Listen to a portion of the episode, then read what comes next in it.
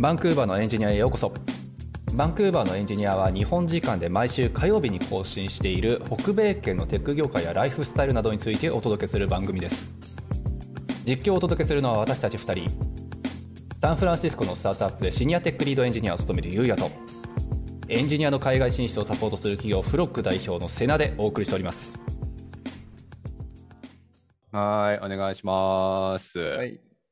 どうですか、最 ななななどういう振り方はまあいいけど あのーはい昨日ワクチン打ってきました近。おおてか大島さんどこ社でした？モデルナ？ー。でしたね。はい。あやっぱモデルナなのかこの辺はだから肩がずっと痛くてだるいっすよね。だるいうん寝るのが痛いうん。だから弱寝不足ですけどまあまああれでしょ？大島さんの時にも23日くらいですか？このなんか痛いのってああ、結構、そうですね。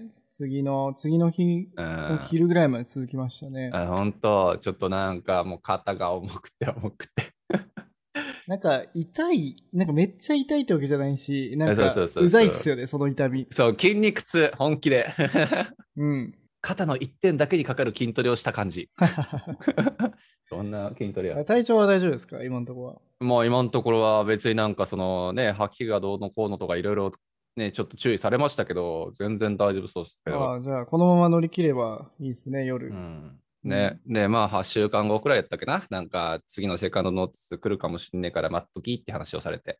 はい。まあ、そんなこんなで、ちょっとまあやっとワクチンファーストドーズがね、終わって、はい、お疲れ様でした。えこれお疲れ様でもございましたう飲みに行くしかないですね。飲みに行くしかないですね。これさ、どのくらいから飲みに行っていいのかな？まあ、もうね、なんか一応、バンクーバーは解除されたじゃないですか。レストランで飯食っていいっていうね。はいはいはいはい。そうそう。あれって確かあれでしょ？だから、あの、成人男性じゃなかった、成人の大人の、えっと、60%から65%超えたから OK って話になったってですよね。ああ、そうなんだ。なるほどなるほど。うん、だからまあまあ順調にワクチン接種者も増えてきてるし、まあ、BC 州としてもそろそろ開けていっちゃうってことになって、うんで、確かね、なんかツイッターとかで見たレベルだけど、今日とか昨日とかが、なんか死者数ゼロをかあのきあのなんか、えっと、記録したってね、あ、そうなんですね、ついうに。ん、さすがにそろそろもうあのワクチン効果も出てきてるんちゃうかみたいなのがネット上ではよく言われているので、はいはい。あの、今グラフ見てますけど、めちゃくちゃ下がってますもんね。ね、めちゃくちゃ下がってる。ニューケース自体が。いや、ありがたい話っすよ。だからまあ、この調子でいけばね、あのーなんかカナダ政府が確か出してた4ステップス、なんか、あの解除に向けてってやつ、はいそうね、そのまますすんなりと言ってくれるんだったら、はいまあ年末くらいまでにはね、海外旅行とか行けたりするといいなーみたいな。そうですね。ステップ4でやっと海外行ける感じですもんね、確か。そうですね。海外だったっけ？まあまあか、規制がほぼほぼほぼ解除されるっていう書き方だったと思うけど、はい。そうまあ、みたいな形で、ちょっとまあ、それを楽しみにしつつ、あの、まあまあ、それでもね、5月の24日とか25くらいからかな、あの、もう飯も食っていいということになったので、ああ、そうですね。はい。いうん、とりあえず飲み行きますかやー、行きたいっすね、やっと。さあ、こんな感じで、どうします？今日はあれですか ?BCPNP がね、これがでかい。あの、なんかほね、ちょっとポロってつぶやいたら、なんか100いいねくらいもらったし、あ、そうなんだ。あの BCPNP パイロットプログラムっていう、まあ、フロック系の、ね、人たち、まあ、テック系でこっち就職するぞっていう人たちが、まあ、ほとんど、まあ、経由しているんじゃないかって言っても過言じゃないくらい、まあ、大きい、えっと、永住権のプログラムがね、ありまして、はい。そうまあ、BCPNP っていうあの BC 州のプリベンシャルノミネーションプログラムだから、まあ、要するに州が認めた人だったら早めに永住権取らすよって、要約するとそういう話なんですけど、うん、うん、うん。その中でもさらにパテックパイロットに関しては、あのまあ、カナダ政府が認めた何時あるのか知らないけど、職種に該当する人たちは、さらにちょっと優遇処置を取らせますよと。ね、だから、大島さんも確かテックパイロットだっけ？おやあやろうとしてますね、これから。ですよね、いそう、これからっていうことだと思うので、まあ、正直、今、BC 州にいる人で働いてて、会社のサポートがあるよっていう人で、BC テックパイロットを使わない人、あんまいないと思うので、あ、なんかでも最初に提示されたのが、うんあ、の、エクスプレスって呼ばれるやつもあるじゃないですか。そうですね、 Express Entry ね、ありまはい。すね。で、それだとなんか2、3ヶ月でいけるかもしれないよって言われたんですけど、うん、まあそのためにはあの、英語力が結構必要っていうことで、うん、うんまあ、ちょっとまだその英語力には達してなかったので、僕はあの、あの、BCPNP にしました。なるほどですね。うんまあだから、え英語力不問でもね、その Express Entry 通らなくても、おそらく永住権申請はできるんですよ。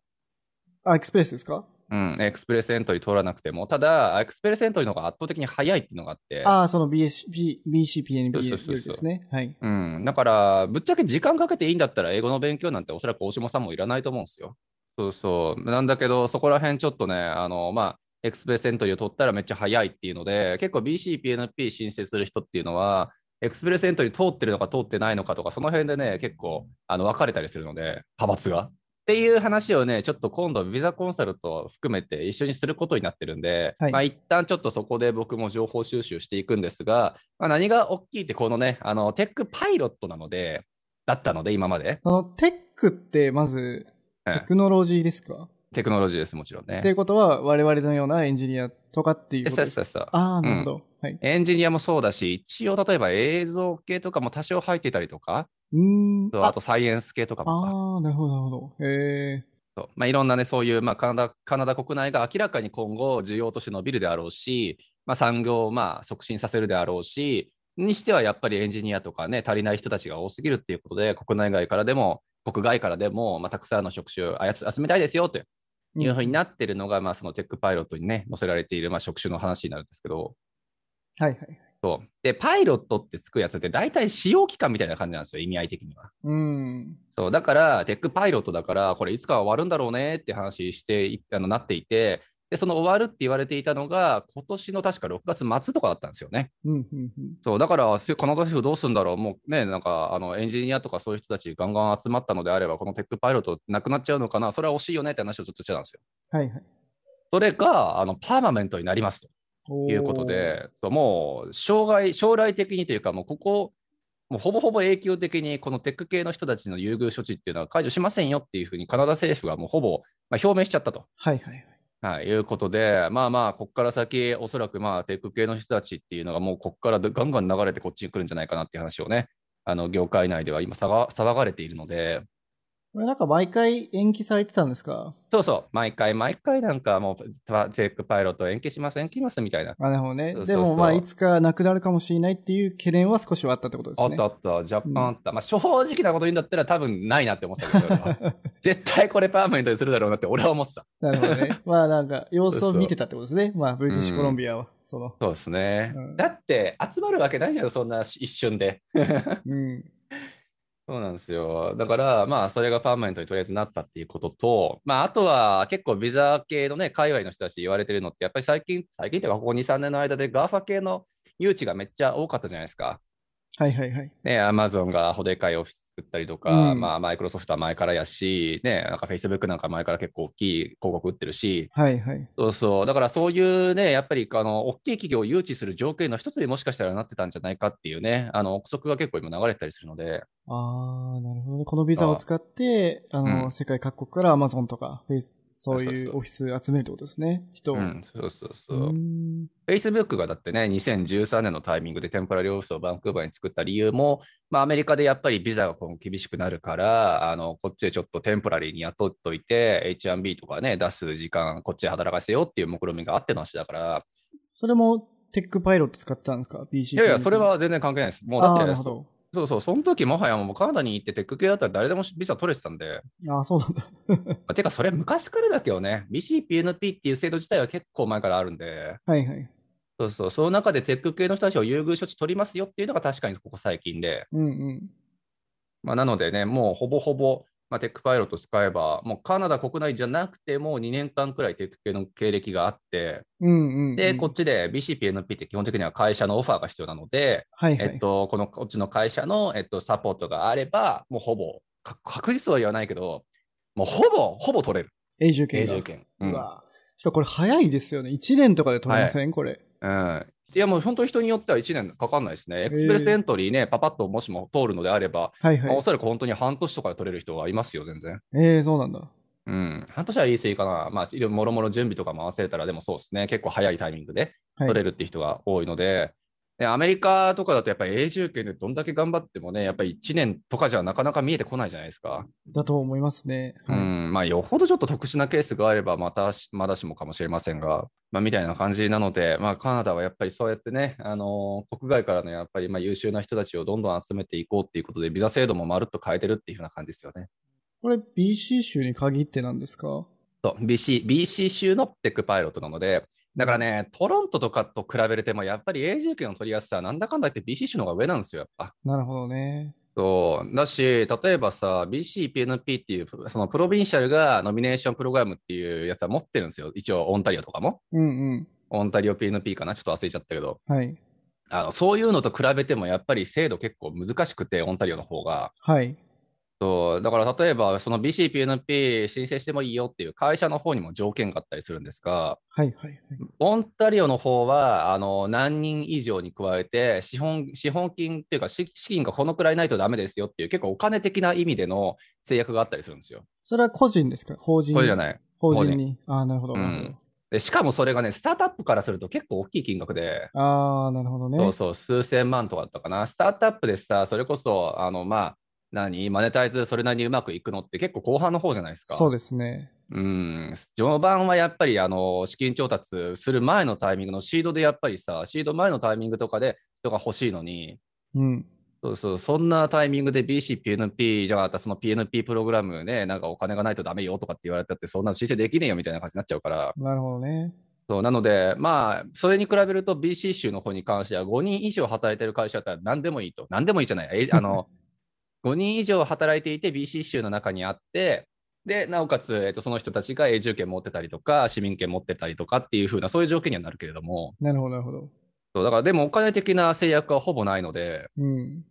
かなり、まあ、簡単にって言い方あるかもしれないけど、まあ、ハードルは低いっていうのがあって、スタートアップであったとしても BCPNP 使って、じゃあ永住権取ろうか、よしみたいな話になりやすいんですよね。なるほど、なるほど。そこの差がやっぱり大きいかな。オンタリオとかの方は、やっぱり言うて中小企業、中中より上くらいのところじゃないと、NP の話なかなか出てこないですもんね。あ、そうなんだ。なんかそれって、な、いくらか資本で使ってると雇えるみたいな、なんかその E2、にアメリカの E2 ビザみたいな感じじゃないんですか？もいや、E2 とは違うお金をもう持ってないとダメなんですか？その会社自体。資本に。いや、えっとね、アセットとして多分、えっと、何千万とかって話だと思うから、まあそんなね、まあ、めっちゃ難しいかって言われたら多分そういうわけじゃないと思うんですけど、うんまあ、やっぱり最初のね、スタートアップのタイミングでってなると、ちょっと厳しい金額にはなるってイメージですね。なるほどね。ちょっとこれずっと僕も気になったんですけど、BC の、BC 州の永住権なので、うん。あの BC 州の中でしかこれ住めないんですか？いやいやいやいや、全然そんなことないですよ。もうどこ行っても OK ですよ、そんな。あ、そうなんだ。うん、当然、もうそんなこと言われたら、もう俺絶対取らんわ、取らんわ、取らんわけじゃないけど、いやー、それは悲しすぎるからですね。あ、そうなんですね。じゃあそういう制約はないんですね。ないです。あのー一部の州ではそういうの実はあったりするんですよ。あ。の例えばサスカチュアンとかで取れるやつですごい簡単に永住権取れたりするっていうのがあるんですけど、本当にマクドナルドで30分、30分で、だからね、ちょっとパートタイムで働いてたらもこの前会いました、サチュカ、サチュカチュアンから来た方。う、はいそうそうそう、もう誰でも永住権取れるみたいなやつがあって、はいはいはい。でもサスカチュアンって本当に人いないんですそよ。うらしいっすね。そう本当に人いないから、はいだからもうサスカチュアンはもう何が何でもやっぱり人に来てほしくて、ああ、なるほどね。だからサスカチュアンが昔、今もやってるのかちょっと覚えてないですけど、やってたので、えっと、学費も出すよと。おお。そう。だから、あの、その学費も出すし、サスカチュアンのね、大学か、まあ、カレッジかちょっとわかんないけど、に行くこともできるし、永住権まで取れるよ。もうこれはサスカチュアン来るしかないよね、みたいな制度があったんですよ、一回。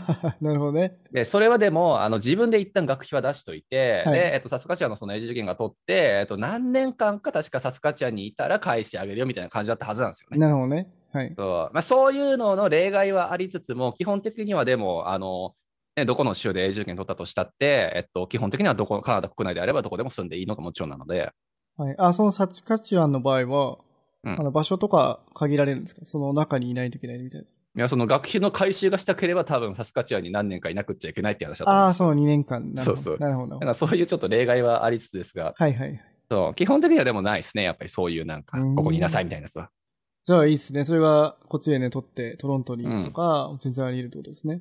そうそうそう。だからね、それこそ大下さんパターンじゃないですけど、アメリカでやっぱり働く、それがサンフランシスコだから、なんかね、あの、バンクーバーみたいなのもありありだし、はいはい。そうそう。いや、じゃあニューヨークだからちょっとトロントの方行くわっていうのも当然ありだろうし、えー、めっちゃいいな、それ。そうそう。まあ、結構ね、そのやっぱりまあ US との仕事を時差なしで働くって結構やっぱり、まあのまあ、大きいっちゃ大きいと思うので、うん。そうそういったところでロケーションを移しつつ働くことができる、しかもこのリモートの世の中でっていうのは、やっぱりちょっと大きいかもしれないですよね。はい。これちょっと別、別件の質問なんですけど、はい。あの例えば、P、僕 PO で、うんえっ、と、COS っていう会社の、えっ、と、うんうん従業員になって、はいえっ、。と、COS から、あの、BC 州の多分、ビザをもらってるじゃないですか、ワークうんうんパーミットをもらってるじゃないですか。はい。例えば、あの、トロントに住むこととかもできるんですか？できるかと思い、できると思います、それは。いやな、なんで聞いたかというと、うん。まあ、今後、フロックとか、フロックに、えっ、と、はいニューヨークの会社で働いている方とかが PO をしたいって言ったときに、えその人はこっちに縛られちゃうのかなとか思ったんですけど、ああ、なるほどね。うん。前にね、ニューヨークの会社から PO でっていうことで働いてた人は、一応バンクーバーにいたまんまでしたけどね、まあ3時間くらい時差がある中でって、そういう3時間でもやっぱり小さいし、小さいとか、ああ、なるほまど、なるほど。あ、マシンになるからっていうことで、なるほどね。そう、ただ、あの、一応、いけるといえばいけるはず。いやー、でもどうだろう。ちょっとそれ、要確認ですねなん。か住所が BC 州内でえーないといけないとかあるのかなと思って。いやー、まあ、聞いたことは正直ないですが、ただ、会社のロケーションは大事で、うんうん。そうそう、あの、バンクーバーのにある会社だったら BC、PNP の申請はできるっていうのがあったりとか、はいはいはい。だから会社がもしもオンタリオにあって、バンクーバーに住むで、えっと、BC、PNP を申請とかはできないんですよ。ああ、なるほど、なるほど。そうなので、ちょっとロケーションはね、僕もこれはうろ覚えなので、ちょっとこれは要確認かもしれないですね。うんうん。なんかそれ、まあ住めればいいんですけど、あっちあっちに、リモーうトで。ん。住めないと、ねバンクーバーに何年か滞在して、うんその PNP が取れたタイミングで、えっ、と、トロントに住むとかっていうことになるってことですね。そうですね。これでもできると思うんだけどな。なんで先ね、だからリモートでやっぱ働くなんて普通に当たり前やし、そう、そうですよね。そうそう、特に問題があるとは思えないんですよ。なのでまあ、ちょっと、じ住所の問題かな。いやいや、うん、でもちょっと確認しておきます。多分大丈夫っていう何かしらの抜け道ありそうな気がするので。うん、そうなんですよね。だから、んまあね、うんフロックが今後、そのトロントオフィスとか持った時に、まあ確かにね。確かにね。BCPNP 使えないじゃないですか、トロントだったら。トロントからだったらそうですね。うん、だから、そういう時どうするのかなと思って、単純に。ちょっと確認しておきます。まあでもね、3、4時間ならギリギリ。そうっすねいけるかなって感じかなちょっとめんどくさいとは思うけどね、正直。うん、でもちょっとめんどくす、うん、めんどどど今、今何時間だっけな今あの、アルゼンチンの方がいるんですけど、はいはいはい。ああ、4時間違うか。4時間か。結構意外となんですよね。そうそうそう、4時間ね。そうう、ん意外とめんどくさいんだよな。そう、むしろう、んそしてその僕ら、この追う側、タイムゾーンを追うはいはいはい側からしたらすごい早起きをしなくちゃいけないので、そうっすよね。だから、向こうさんにじゃあ何、夜の10時くらいまで働くと言えるかって言われるとね。そうそうそう。だから、どっちが、あの、夜はた遅く働くか、朝早く起きるかの二人がいたら、はいはい後者を取るしかないじゃないですか、こっちの文化ってそうです。よね。間違いない。本当に。なんでそ、まあ、そこまでかたくなにさ、残業させたくないっていうのも、まあ別に、まあ、うんいいけど、しゃあないか。しゃあないっちゃしゃあないけど。そう。だから多分早く、こっちが早く起きないといけないですよね、こっちで。うんの場合は。なんかあの、なんだっけな、ね昔、この僕の住んでるあたりに、はい。あの、証券会社があったらしくて、うんうん。なんかその方とかもう昼からもう飲んでたらしいんですよね。2時とか3時とか。ええマジ？でそれはなぜか、なぜかというと、あの、はい株、株とかって、うん。株価は多分証券会社じゃなくて、あの、はいはいはい。トロント時間じゃないですか。そうですね。マーケットが。うん。だから多分4時間ぐらい違うくて、3時間かな？ああ、そうなんだ。だから多分5時とかから働いて、うん。2時とかに終わるんじゃないですかね、そういう方は。大変やな、それはそれで。そうそう、だからちょっと意外とバンクーバーで、そういう金融系の人や、うん。やってる人はちょっと大変なのかもしれないですね。なるほどね。いや、まあそうだよな。金融のあれはもはやそのタイムゾーン合わせるしかないですもんね、そっちに。そうですね。いや、それは大変。うん。っていう。なるほどね。まあでもまあね、日本にいるより断然マシだと思うので、間違いない。だそうもうそれはね、マイナス十何時間とか、昼夜逆転の生活と比べるんだったらね。これはめちゃくちゃ日本人にとってはねい、や、もうめっちゃでっかいですね、本当に。なので、まあ今後、あの、おそらくバンクーバーにね、来るあのテック系のエンジニアさんで、うん。あの、まあ2年くらいね、各職歴ある人であれば、ほぼ永住権狙えるってなるんだったら、まあそれはいっぱい来るだろうし、うんうんうん。そうそう、まあアメリカ行きをね、目指す人たちなんかも含めて、ちょっといろんなオプションが出てくるんじゃないかなと思うので、あの、そうそう。永住権取ってしまえば、うんあの、アメリカの会社でフリーランスで、リモートで働くことできますもんね。そうですね。あの別にビザの制約なんもなくなるからね。うん。で、その間にね、H1B とかこう申請、何回か申請して、そうそうそうまあ、通ったタイミングで行くとかっていうのがめちゃくちゃ理想的なパターンですね。ザ・大下さんパターンですね。確かに。だ そうそう。だからまあ確かに PO 挟まなくてもいい気がするな。僕 PO 挟んだんですけど、うん。まあね、BCPNP のあ永住権サクッと取っちゃって。いや、そうそうそう、全然。だからうんまあまあ、あのその会社が結局どこかっていう話なだけだと思うんですよ。もう大下さんのように一発目からアメリカの会社っつうんだったら確かに PEO しかないと思うし、はいはいはいはい。そうそう。いや、もうカナダの会社でねっつったら、まあ本当にね、俺ら仲いい組だと浩平さんとか、はいはい。まあ、あの辺の話になるだろうし、うん。そうそう。なので、まあ本当にどこで働くかっていうのはね、あの、さほど問題にはならないというか、どんなか、どんな形態だったとしてもそれなりにオプションあると思うから、そうですね。確かに。それがカナダのいいところの一つだよねだ。から最初、1社目をあのバンクーバーの会社に決めちゃって、うんうん。永住権取って、まあ、2年ぐらいして、まあアメリカのフリーランスになってアメリカの会社で働くとかも全然ありますよね。全然ありですね、それうは。ん。まあ、すごいいいな。確かに。間違いない。うんまあ、めんその PO の方がいいのって、最初から永住権ファーストで話ができるところではあると思うんですよ。ああ、なるほど、普通にさ、例えば浩平さんなんかもそうだけど、やっぱりこっちの会社で働いて、はいまあ、。普通はなんかワーホリとかコープとか、まあ、そういう働くビザで働いて、うん。ポスグラムか。で、えっと、その中でやっぱり交渉を進めていって、じゃあ就労ビザを取らせてくださいとか、永住権取らせてくださいとかって、やっぱり交渉を進めていかなくちゃいけないから、ああ、なるほどね。そうやっぱりね、正直、永住、こっちに来てから永住権取るまでって、最短2年とかだと思うんですよ。やっぱああ、なるほど。そうそう。まあ、どんだけうまくいったとしてもね。うん。なんだけど、まあまあ、PO とかの場合って、もはや最初のね、あの、ファーストイヤーからその辺の話ができてるから、はいはい。もう英語力もしも伴っているのであればね、もう多分本当に1年とか2年とかの間にバンバン取れちゃうと思うんで、うん。そこがちょっとやっぱり少しあの大きい違いにはなってくるかな。なるほどね。あとなんか、あの、永住権っているのっていう話もあるんですけど、おおなるほど。カナダの永住権っているんですか？え、持ってたらお得じゃね？っていう感じですね。まあなんかセラさんの言い方だとあれですよね。免許証なんですよね。うん、もう俺の中ではもう運転免許証です、本当に。うん。そうそう、いちいちいちいち更新するのもだるいけど、あのまあ更新するのはちょっとまあ5年に1回しなくちゃいけないですけど、うん。そうそう。ただまあやっぱりね、就労ビザとかね、ワーホリとかの場合ってどうしても制限があるし、うん。北米圏でね、1年しか働けないビザしか持ってませんって、もはや転職もできないし、そうですね。ね、やっぱり転職していってキャリアアップしていくっていうのが北米圏というか英語圏のね、ほぼ当たり前だと思うから、はい。そうまあ、そこでやっぱりね、あ今からちょっと英語圏でじゃあキャリアアップしていくんです、でも働ける期間は1年間しかありませんって、もはや矛盾でしかないから、確かに。まあそういう意味でね、永住権は正直持ってるとやっぱり楽っすね。そうですよね。うん。だからまあ、大下さんとかもね、なんかこっちで永住権はもちろん取るし、はい。あの、まあカナダでも働ける、住めるっていう状況を作るだろうけど、はい。まあカナダでもちろん永住するつもり多分ないじゃないですか。まあそうっすね。うん。まあまあね、長期で住むことはあるかもしれないけ保ど、険みたいな感じでも、も取っておこうかなって感じですね、ね僕の場合は。間違いない間違いない。で、H1B 今回を、まあ、す抽選取ったっていうのがあるけど、で、それがもしも取ってなかったとすれば、まあじゃあもうちょっとだけカナダ行こうかなってできるしね。そうですね。はい。そうそう。まあ、あとは大島さんの場合、あれかね、やっぱり H1B 取ったっていうこともあって、じゃあ今から日本かアメリカ行って、はい。で、働いてみて、生活スタイル、リズム、ちょっと合わねえなってなったらカナダに戻ってくるっていう選択肢も取れるし。そうですね。確か5年間のうち2年、2年住んでればいいんですよね。そうそうそう。うん。えなので、まあ、向こう行ってね、2年くらい働いて、合う合わないでさすがに見えてくるだろうし。はい。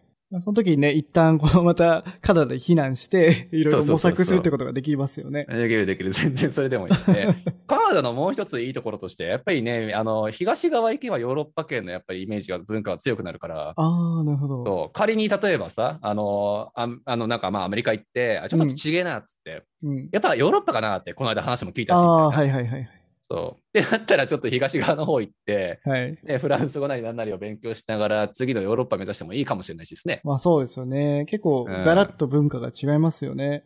いや、間違いない、間違いない。なので、その辺のね、やっぱりまあ、生きるロケーションをいろいろこう、変化させながら、あの自分のこうスタイルに合わせていくっていうことができるのは、まあ、カナダのめちゃめちゃ広い国土のおかげかなと思うから、そうですね。あとはやっぱりその、ヨーロッパと、うん。まあアメリカと近いっていうのも結構利点かなと思いますね。そうですね。うんやっぱりしようとなるというかね、やっぱりどっちかじゃないですか、みんな。うんあ、のーまあ、なんだろうな、こう、キャリアを海外で積むぞってなって、うん。まあ、どだ大体アメリカかヨーロッパだと思うんですよ。そうですね。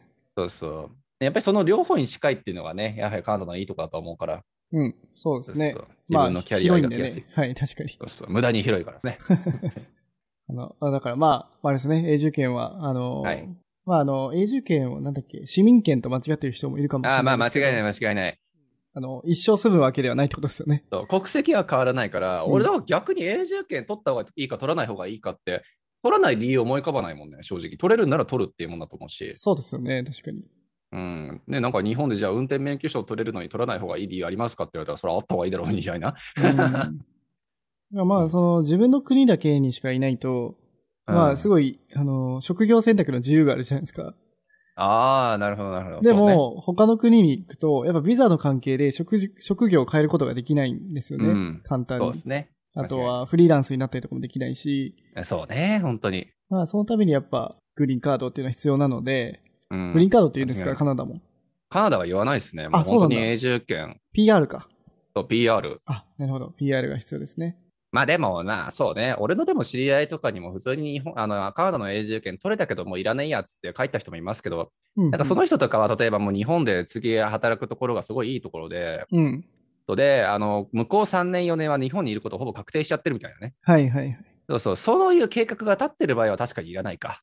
なるほどね。そうまあ、ただまあまあね、それこそアメリカ行きたいかもしれないし、カナダで働きたいかもしれないしみたいな、結構宙ぶらりんな感じがね、続くのであれば、それはおそらく取った方がいいだろうし、そうですね。そうなので、まあそういうちょっと状況にはよるかなと思いますが、おそらく大半のケースでは取っといて損はないもんじゃないかなとは思います。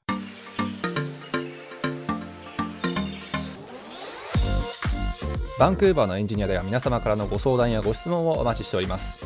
ポッドキャストを聞いている方は、ポッドキャストページの概要欄のツイッターアカウントへハッシュタグ、えーシャープバンクーバーのエンジニアを加えてご連絡ください。バンクーバーはカタカナのエンジニまではひらがな。一番最後のやだけ、えー漢字っていうちょっと難しいハッシュタグになりますが、えーぜひご連絡いただければなと思います。または番組ウェブサイトの問い合わせフォームからもご質問を送信できますので、えー概要欄の URL からご連絡ください。で今日 BCBNP のね話ちょっといろいろさせてもらったと思いますけど結構ねあの僕も別にビザのプロというわけではないので今はい度解説させた動画を撮ります、はい。なのでねそれちょっとあのい何？あのこの概要欄かなんかに多分リンク貼るようにすると思うので、まあ、詳しくはそっちの方もしくは、えー直接僕らの方に問い合わせてもらえれば答えることができるので、まあ、ちょっとそこは保険としてね、あの付け加えさせてもらえればなと思いますはい。じゃあ今日はありがとうございましたはい、ありがとうございました。